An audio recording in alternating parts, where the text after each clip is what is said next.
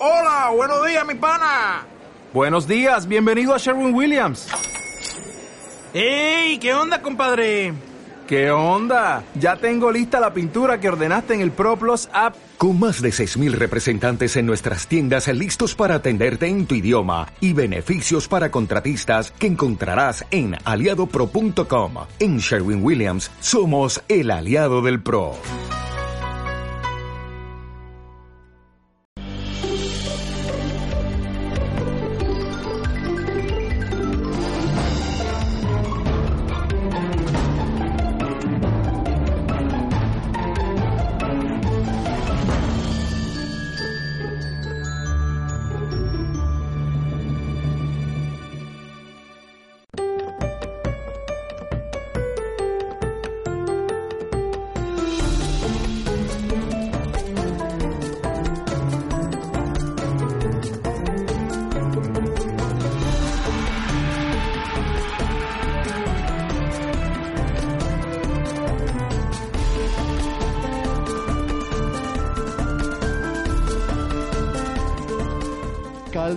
Se dice que escribió un diario, pero ese diario parece ser se perdió eh, en los estragos de la guerra que él padeció, como todos ustedes saben, más que ninguna otra personalidad.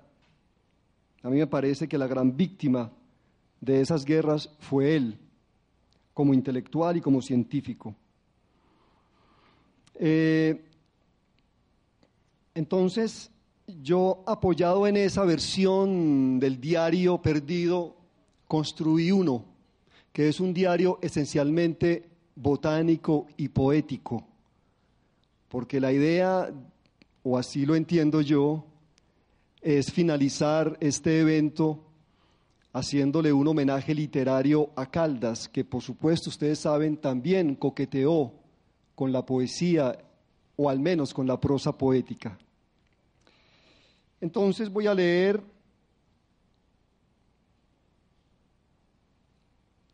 los fragmentos del diario botánico. Quito y julio 22 de 1802. Mi herbario crece, será tan extenso como el de Tournefort, como el de Lamarck, como el de Jussieu. Sé que mis ojos no bastan para ver los vegetales que crecen en el reino que mis fuerzas se aminoran, que soy un corto itinerario de espacio y tiempo para tantas existencias que proliferan. Pero ocuparé mis energías en observar, en hacer los esqueletos, en escribir las explicaciones de cada una de las plantas vistas por mis ojos.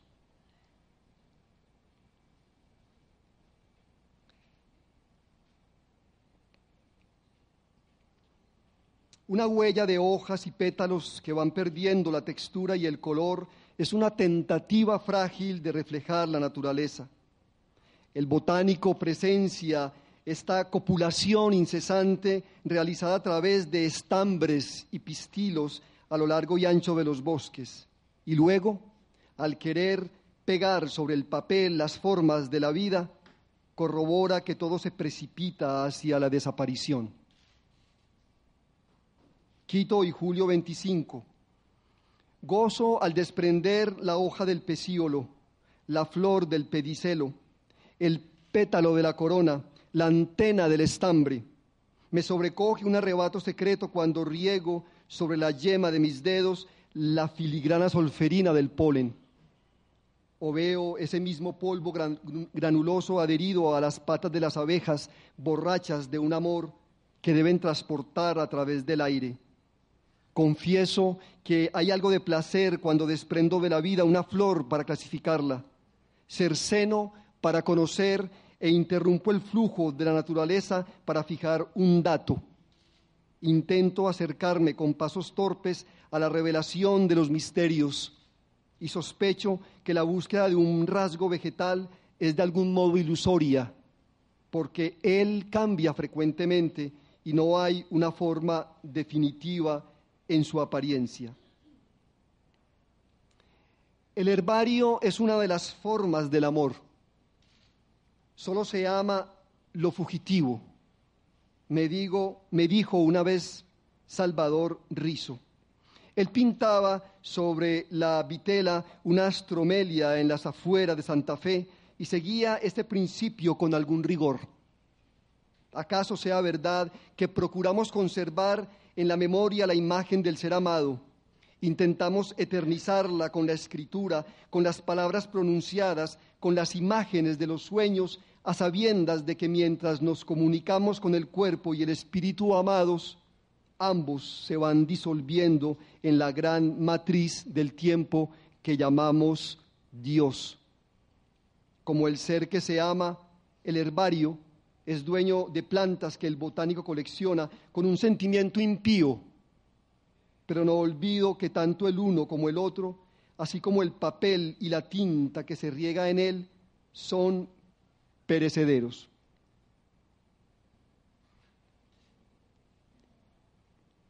¿Por qué no me sale esta imagen? bueno. Los ciclos vitales de las flores se consumen velozmente, no solo porque su condición es lo pasajero cuando nosotros aparecemos para clasificarla, sino porque lo que rodea a la botánica está fundado en la degradación. Los esqueletos de los herbarios son trazos de muerte que engañan con su frágil valor de permanencia. Son además frágil presa de las polillas y la polilla con su hambre sempiterna es la mejor representación del tiempo cuando la vemos consumiendo el vestigio de la hoja o de la flor. La polilla es la muerte que se come lo que ya está muerto para poder vivir. Y nosotros que nos sentimos en la vanagloria de la vida, nos complacemos presenciando su espectáculo. Septiembre 25. La provincia de Quito es el tesoro de las plantas. No ceso de celebrar esta vegetación con su variedad inagotable. Lo que veo aquí es nuevo. Lo que toco está nimbado por la originalidad. Lo que huelo posee la ligera fragancia del amor. Esta novedad nutrida de sabias y clorofilas no cesa y soy incapaz de dormir Trato de seguir la enseñanza de Plinio el Viejo cuando dice que vivir es velar. Soy consciente de que cada instante que le doy al sueño es un pedazo de tiempo que sacrifico a la contemplación de las flores. Y como Plinio comprendo que no velar por ellas es darle más espacio a la nada. El mundo vegetal está enraizado en las oposiciones. Tal circunstancia es uno de los mayores encantos de los bosques de la Nueva Granada. Al lado del roble colosal está el humilde musgo. A las palmeras longevas, sustento de las generaciones humanas, las acompañan los lirios deleznables. Hay plantas que se arrastran por la tierra al lado de otras cuyo propósito es tocar el firmamento. El caracolí recibe en su organismo poderoso los breves giros de las banisterias y los convólvulos. El aroma saludable del toluifera se mezcla con el del etéreo manzanillo. Las quinas, el árbol de la vida, como lo llaman quienes han sido curados por sus humos amargos, abrazan confusamente la pacua y la ortiga. Levanto los ojos y allá veo el lisianto de cuyas ramas el ramo volátil que le otorga a este titán de los bosques una suerte de cabellera cenicienta. Las orquídeas vaporosas se acomodan en las encrucijadas de árboles atribulados de líquenes.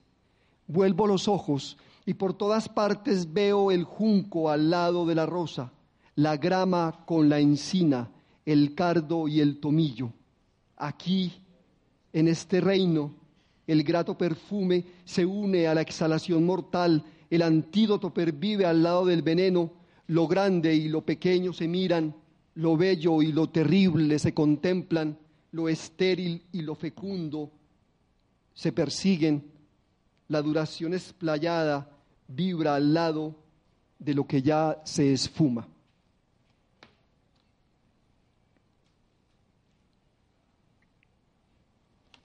Bueno, como este es un diario literario y poético, es un diario que se toma grandes libertades y una de ellas es la presencia continua del anacronismo. Hoy me preguntaba un lector de la novela que si esos anacronismos eran gazapos o eh, propuestas del escritor, y en efecto son propuestas del escritor. Entonces aquí va uno de esos anacronismos. Quito y septiembre 28. El botánico debe describir, perdón, estoy, estoy, sí, Otavalo y noviembre 8. El botánico siente a cada momento que la condición efímera de la flor es su verdad ineluctable. La naturaleza parece en ese sentido amargamente sabia. Con la flor demuestra que lo que brota con mayor brillo es aquello que se marchita con más prontitud. Con todo, la flor es la íntegra expresión de la inteligencia de la planta. Metterlang lo demuestra con paradigmas fascinantes. La inteligencia de las flores, según él, y yo me adhiero a esa interpretación, no es más que la incu sin pausa de la naturaleza por perpetuar las especies. A través de observaciones efectuadas en su retiro de Provenza, Metterlang enlaza el amor de las flores con su sed de luz y más allá todavía con la profunda aspiración que tienen ellas de fundirse en el gran espíritu que para el belga, como para los sabios de la Grecia antigua, es un fluido universal que jamás cesa. Sus conclusiones las leí en un folletín que me pasó M. Bonplan. Es uno de los ejemplos más conmovedores del sacrificio que ofrece el reino vegetal a través de la sexualidad de las flores. Ahí están los estambres de la balisneria, hierba insípida y acuática que ofrece su esplendor huidizo para caer en el añorado seno de unos pistilos que se creían inalcanzables. El genio, afirma Metterlang, reside en la especie y no en la veleidad del individuo. Propagar la vida ante la perentoria presencia de la muerte es como las flores susurran su inteligencia. Y esta no es simple y reiterativa, al contrario, evoluciona de forma oculta y compleja a través de los años. Sobre la vacuidad eterna del tiempo, las flores han ideado una delicada filigrana de sentimientos y logran ante nuestros ojos que de esas tinieblas de las que estamos rodeados surja la perplejidad.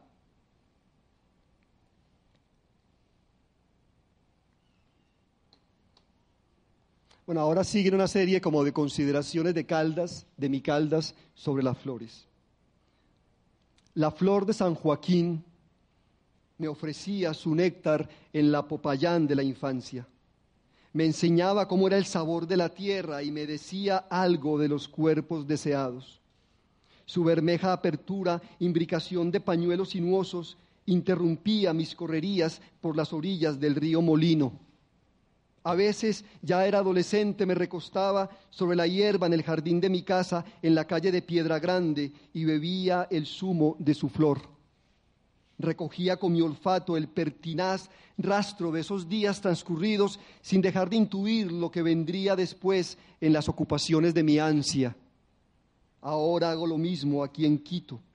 Chupo con fruición esta savia dulce me prodigo algunas caricias en la frente con su erecto pistilo exhibicionista. Voy al escritorio, abro el herbario y pego con sigilo la púrpura caricia. Ella de inmediato empieza a tornarse decrépita.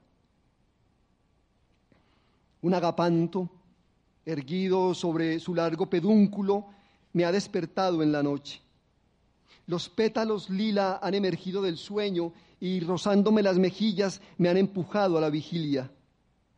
El sueño sucedía en una comarca del África. He sabido por el relato de un nativo país que la esencia de estas flores sirve para viajar al pasado. Usted verá Usía, cómo su hervor se le revela, cómo con su hervor se le revela el ayer, cómo se le aminora la angustia en el alma y la opresión por lo acontecido. Estos indios ven en todas las plantas salidas y entradas de la felicidad, pasadizos y túneles en el tiempo. Ya despierto, sin una pizca del sueño, he salido a caminar por el jardín. Cruzo sus platabandas envueltas en la bruma. Sé que más allá hay varios agapantos, alineados como vigías nocturnos, que apenas se mueven por la leve brisa que anticipa el amanecer. Me detengo al lado de ellos y me inclino, aspiro su polen para llenarme de eso que alguna vez fui. Los matices de la caléndula van del lúteo blanquecino hasta los amarillos difuminados y los naranjas fulgentes. Lineo, Lineo, perdón, la apodó officinalis porque es remoto su renombre de planta medicinal. El olor que desprende es tonificante y despierta por lo general un extraño anhelo de libertad. Pero no es la libertad que pregonan los hombres de leyes, los convencidos de las religiones, los energúmenos de la disciplina castrense, sino aquella que tal vez se roce en los instantes más altos del amor o en la fragmentación de los sueños. El viejo Nepomuceno me decía que la caléndula la usaban los perros para purgarse. Siempre que le oía historias de este tipo durante mis estadías en la hacienda de País Pamba, sonreía ante la sabiduría empírica de los nativos coconucos. Nada más vistoso que imaginar el hocico de un bosque embadurnado de caléndulas. En Popayán solía con mis tres hermanas sembrarlas en los canteros de los jardines y en los maceteros de los balcones y los patios. La caléndula comparte su familia con otras flores que he estudiado con alguna dedicación. El luminoso girasol, la dalia que estimula los humores, el tenue diente de león. Ayer, antes de meterme a la cama, preparé una infusión de caléndulas diminutas. Diseminé los pétalos sobre el agua y tras el hervor bebí su densa amargura. Dormí con una placidez no exenta de inquietud. En el sueño sentía que muchos caldas se desprendían de mi cuerpo, que todos ellos amaban la transhumancia y decidían sobrevolar las montañas y los valles. Uno de esos caldas remontó los ríos, ascendió las serranías y a través de sus ojos Vi los tejados de Popayán, los de Neiva, los de Santa Fe. En algún momento dije, o ese otro que era yo pronunció la palabra libertad. La cordillera iba descendiendo hacia praderas de una tonalidad dorada y una lámina de agua resplandeciente en la que yo y los otros caldas nos hundíamos, iba recibiendo el despedazado eco de esa palabra, libertad.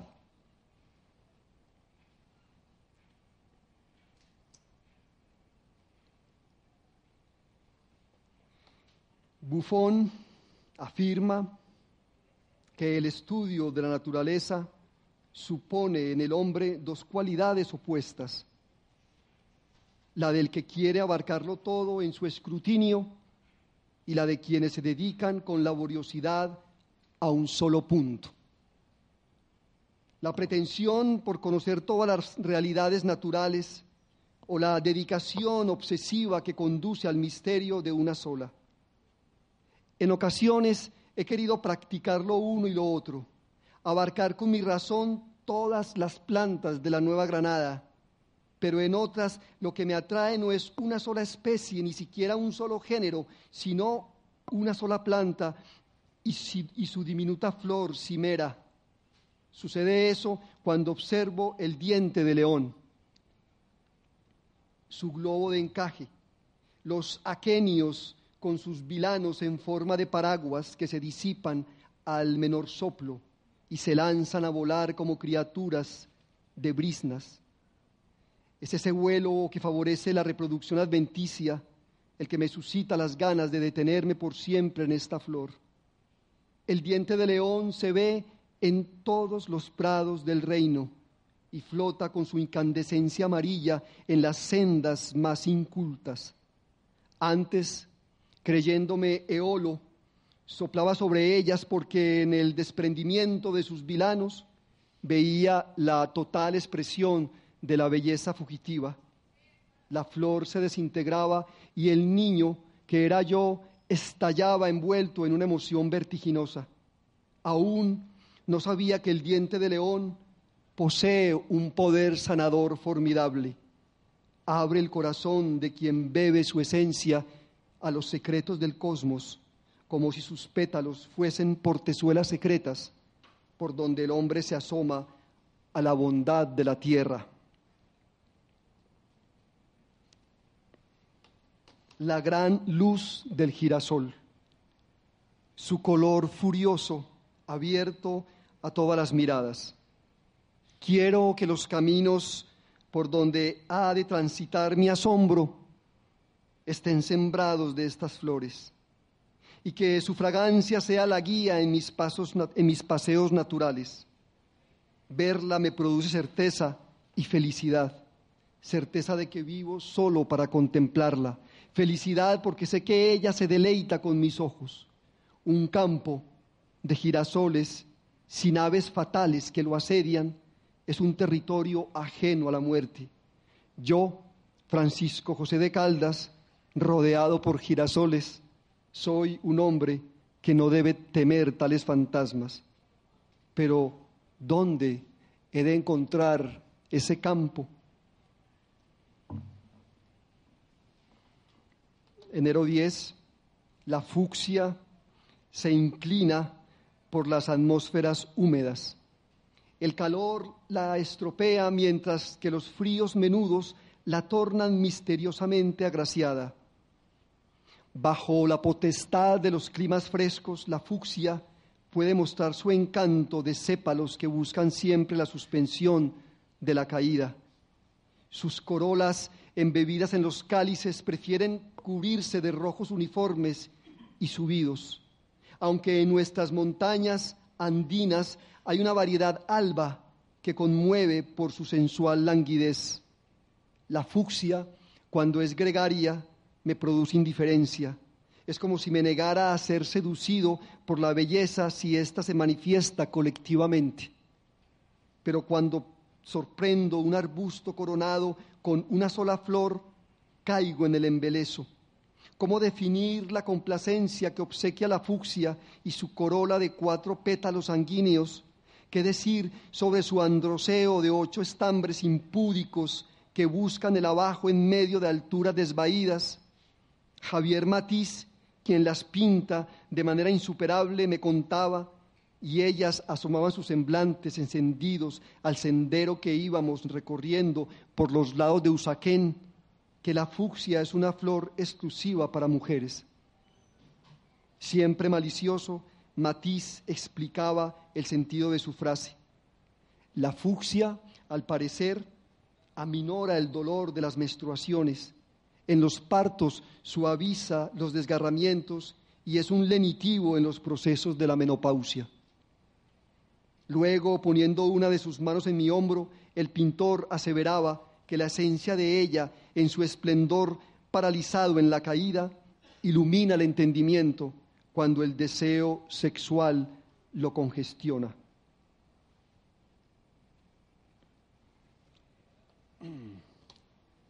Enero 11. La clemátida varía su atavío según las especies que se ven en el reino. Van del blanco al rosa, del rojo al púrpura, del lila al violeta, de los, de los tonos cremosos a los amarillos contundentes. Por lo general aman la protección espesa que les prodigan los cafetos. Crecen solitarios, crecen solitarias o en racimos y su perfume es eficaz para, para despertar toda suerte de alelamientos. En rigor no poseen pétalos, sino grupos de cuatro u ocho sépalos que fingen maravillosamente lo que no son. Cabellos de ángel es un nombre vulgar entre los cubanos, pero también le dicen hierba de mendigo. Santa Lucía, flor de plata. Su apariencia de enredadera esa larga cola voladora de los frutos de la clemátide la emparenta con lo femenino. Sin embargo, la rusticidad de los antioqueños las llama Juan Lanas. Siempre me he negado a usar este nombre. La clemátide para mí es mucho más que una mera cabellera revuelta o la reminiscencia de un gañán. Prefiero evocarla como una flor apropiada para sensibilidades memoriosas. Dicen los chamanes de los afluentes del Mira que al beberla todos los días en el hombre se prenden todo tipo de vocaciones y se presentan las asociaciones entre lo que ya pasó, lo que sucede y lo que vendrá. Ahora bien, ¿qué tiene que ver esto con los venados? Van der Sal, el botánico del norte de América, asegura que en el estómago de esos animales se hallan frecuentemente pétalos intactos de clemátides.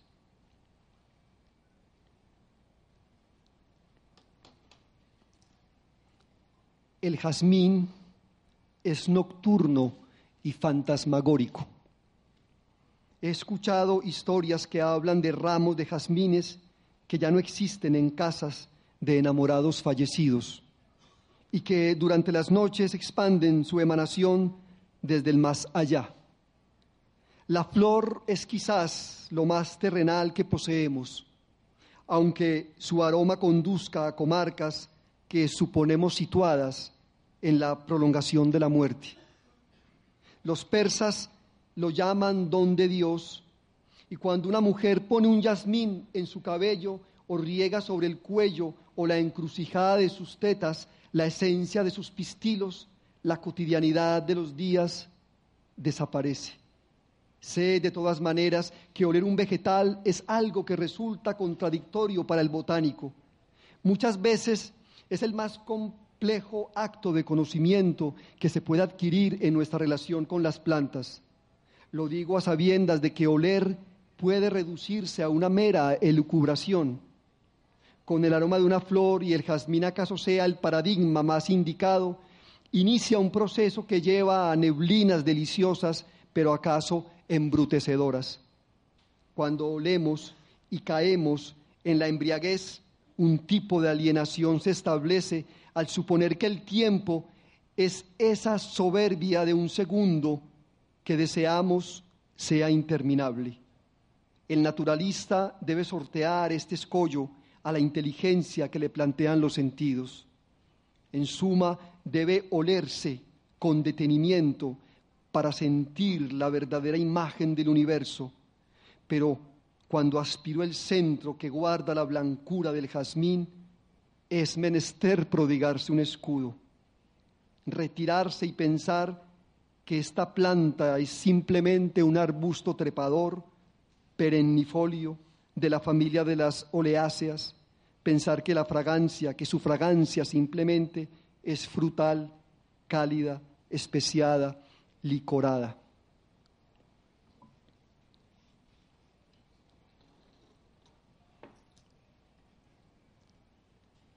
Cuando los líquenes invaden los árboles, lo hacen para que reconozcamos nuestro origen remoto. Parecen hombres encanecidos o barbados o mujeres de largas cabelleras que se suspenden en un aire penetrado de lluvias, o cuerpos manchados por lo execrable o por el enigma de una belleza quizás inútil porque no se puede descifrar. La supuesta bajeza del líquen se podría explicar por su condición parasitaria. El mezcla de alga y hongo es una plaga de la naturaleza devasta lo que toca, a excepción de esas lajas colosales que irrumpen en la orilla de los barrancos. No en vano se refieren al lesidea petrosa, líquen, que se adhiera a las rocas y a los tejados como cagada de gallinazo. Pero es posible negar la exuberante condición de sus afeites, así sus máculas plateadas, amarillas o azulosas sean nefastas para la aspiración de los ramajes. ¿Cómo no decir que muchas de sus materias sirven para la medicina y los colorantes? Los rusos y los escandinavos obtienen de una variedad de líquen que prolifera en las tundras el alcohol que los vivifica cada día. Debido a su enrevesado diseño, el líquen parece ser la copia de un cosmos diminuto, incapaz de vivir por sí mismo pero es verdad que algunos remiten a la apariencia de espantos temibles, a la deposición de aquella ave carroñera puede pasar fácilmente a la representación de un espíritu del Averno. Siempre que los veo en los páramos que recorro, algo en su relieve esponjoso dice que ellos son la memoria de un pretérito lejano que solo su humedad puede definir. Sus expansiones confirman esa sucesión de mares ubicuos que hubo antes y de qué guisa fueron ellos las primeras criaturas en colonizar la tierra. A veces las superficies de mi yo se pueblan de líquenes y el tapiz que conforman es tan largo como los relieves que edifican el agua del ayer, del hoy y del futuro. Los que toco ahora, en este instante, semejan arañas comunicadas por sus patas delgaduchas, libélulas argentinas, ramilletes de vellosidades públicas, triángulos, rombos, círculos continuos, pequeños monstruos estelares que se han extraviado en estos monjes, en estos montes próximos a Quito.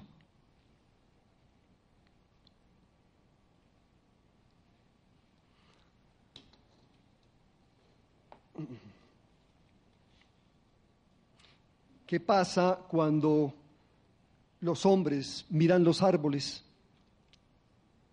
¿Qué tipo de conversaciones se delinean entre ellos? Afirmar que los árboles sienten es continuar la conclusión de Hermes Trimegisto cuando dice que todo árbol posee un alma. Sugerir que ellos piensan nos torna menos solitarios en la vastedad del planeta. El poeta Montejo, botánico en sus ratos libres, asegura que sí, aunque concluye que es arduo reunir un libro con sus pensamientos, porque todo en los árboles es delicuescente.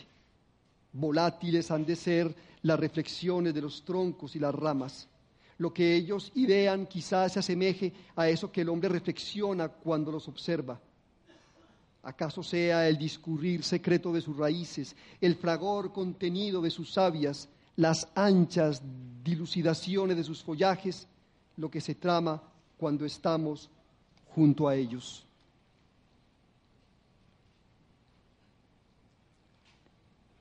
El Guayacán posee varios matices cuando florece.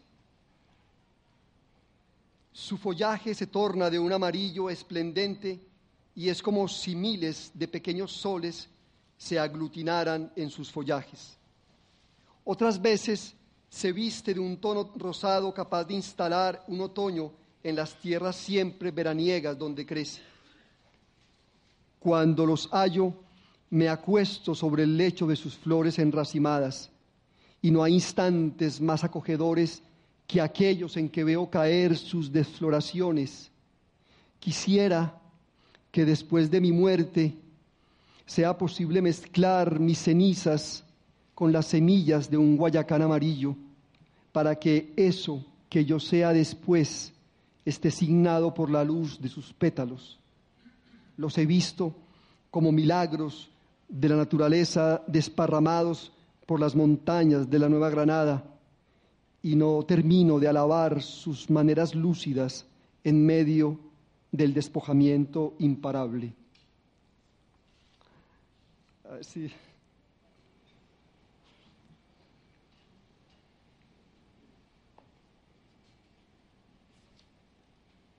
El yarumo exhibe sus hojas lobuladas como una mano que se abre en la distancia. De hecho, son las lejanías las que justifican su presencia en la cordillera. Crece en las laderas y confía a la altura misma las mejores trazas para su observación. Su atuendo de plata pertenece al ámbito de los engaños ópticos. Sus hojas en realidad son verdes pero las cubre una capa de vellos diminutos que reciben la luz del sol para difractarla. Lo esencial en el yarumo es su inobjetable certeza de elevación. Sus copas aparasoladas desafían sin remilgos, pero con cierto aire huraño al trashumante que en vano intentará escalarlas. En la aparente similitud de las vegetaciones más encumbradas, rodeado de lo que para alguien corriente son simples arbustos sin nombre, el yarumo blanco asume su papel de árbol supremo. Yo admiro esa vanidad sin ambajes que bajo los aguaceros y las brumas asume rasgos de pesadumbre. Y este cámbulo al lado del camino, ¿qué significa? Su color me recuerda las palabras de Novalis. El árbol ha de ser solo flama florecida. Sus matices me llenan de recordaciones lascivas. Las flores en racimos erectos tienen que ver con la pulpa jugosa del zapote y con esos otros frutos copiosos que saben anudar el deseo a las fluctuaciones de una voz expansiva. El cámbulo festeja en quien lo observa su sed de celebrar el universo, pero él es un árbol de los trópicos cuya madera solo sirve para los menesteres de la leña. Con todo, frente a su altura de follajes naranjas, me siento ilusionado y no hay alegría más duradera cuando toco su corteza de simetrías verticales que esta certidumbre mía de sentirme protegido bajo su sombra.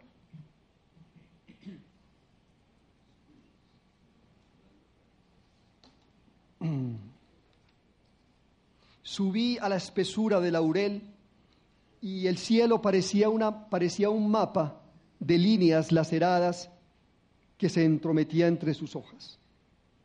Yo era ágil y creía que pisaba en falso, el aire haría flotar adecuadamente la anatomía de mis extremidades.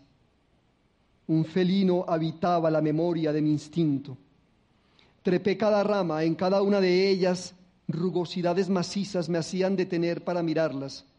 Mi corazón marcaba el ritmo de las coordenadas aéreas y por instantes adivinaba el rumbo de los pájaros que se lanzaban al vacío. Las recámaras del follaje me invadieron entonces con su aroma que de ser tan dulce se me hizo exasperante. Algo en mí se enardeció porque el árbol era áspero al modo de una noticia ingrata. Entre las pausas del ascenso partí algunas ramas y olí la amargura del láctex. Quería llegar hasta el punto más alto del laurel porque creía que allí el viento me, daría un nuevo vocablo o que el horizonte podría adquirir entre sus copas una consistencia de perplejidad próxima. Aguzaba mi oído y era nítido el paso que las orugas daban a lo largo de los pedúnculos y los embeses. En algún momento, quizás llevaba horas encaramado en el laurel, me sentí perdido en medio de las sombras. La buscada luz de arriba me pareció inalcanzable. Fue entonces cuando vislumbré el camino a través de las hojas.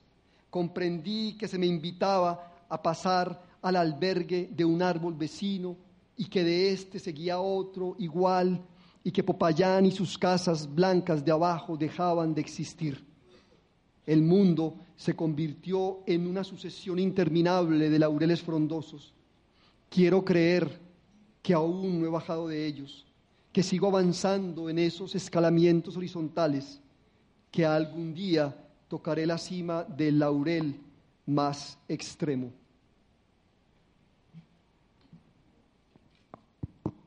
He pasado... Doctor Pablo.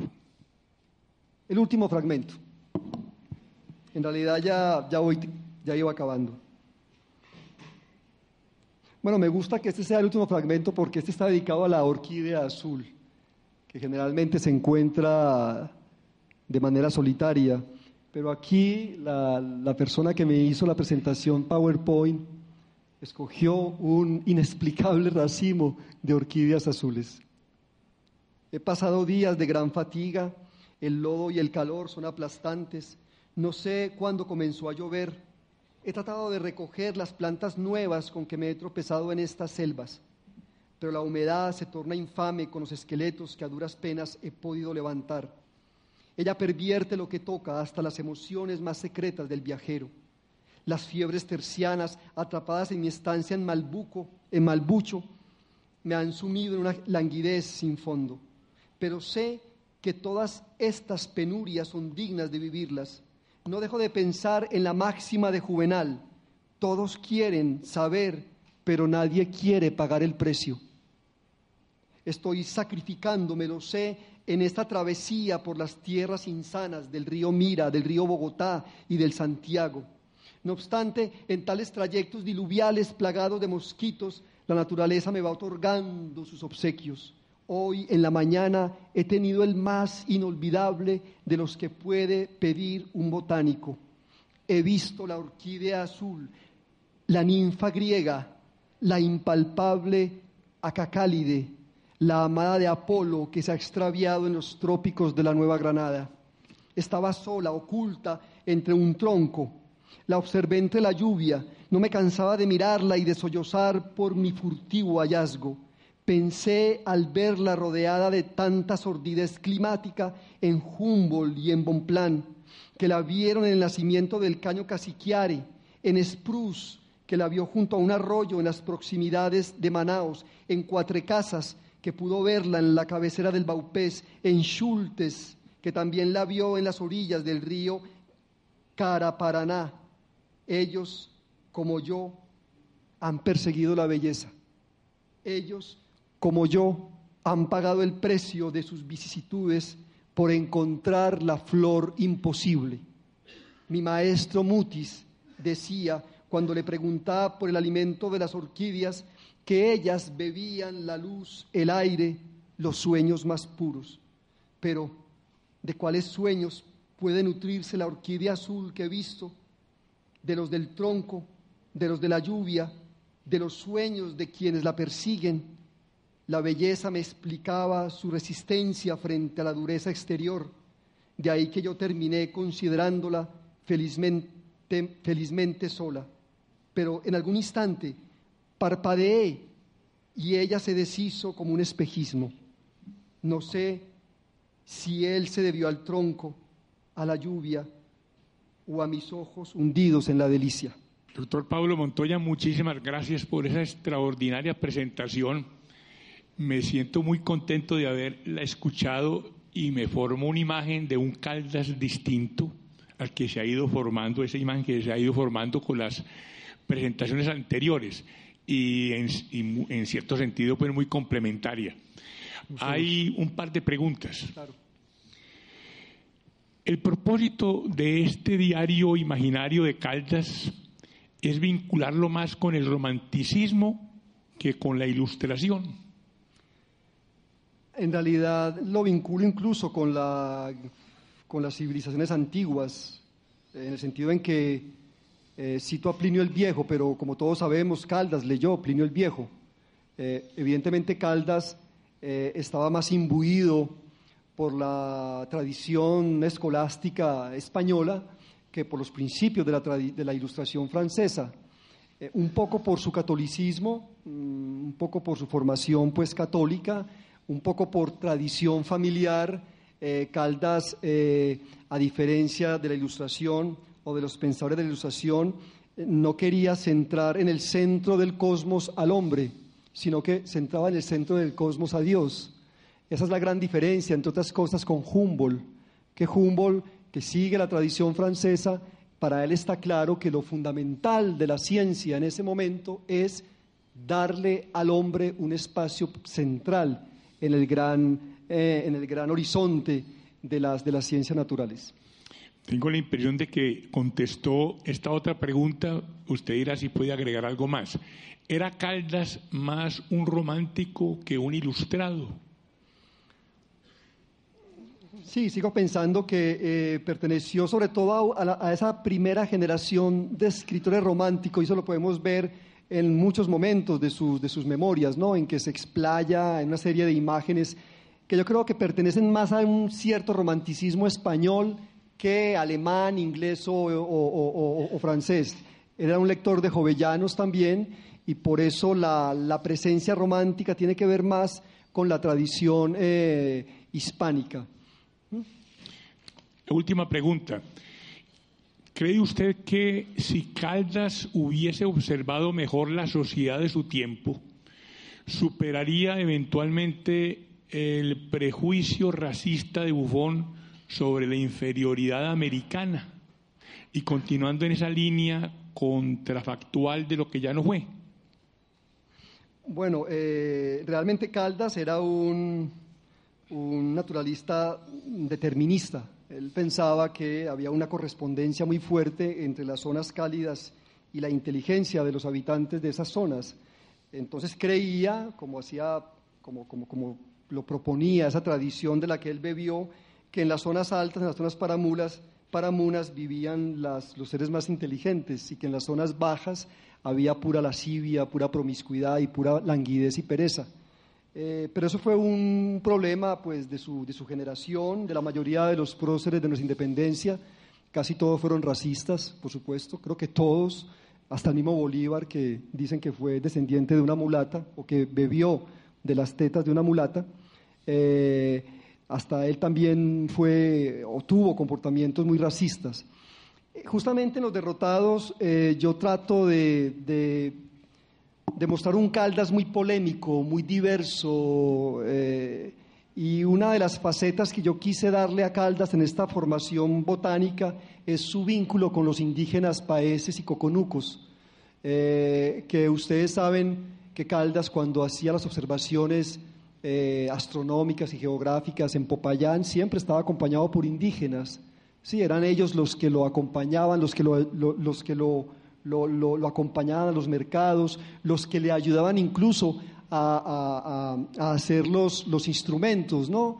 Lo que pasa es que era, un grupo de, ayudantes indígenas anónimos en su mayor parte. Yo aquí pongo a un personaje en la novela que se llama Nepomuceno, eh, que es como una especie de indio coconuco que él menciona en algún momento, si no estoy mal, cuando se refiere a, País Pamba. ¿no? Entonces yo simplemente, pues, como escritor, eh, trato de, darle como una actualidad a Caldas. No desconozco su racismo, no desconozco su, su catolicismo que impidió que se abriera un poco más abiertamente a los vientos de la ilustración, sobre todo los que Humboldt transportaba y los que Bonplan también pues era una especie de intermediario.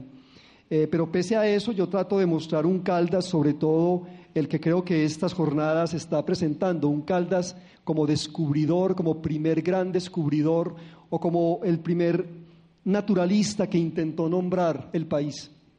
Muchas gracias.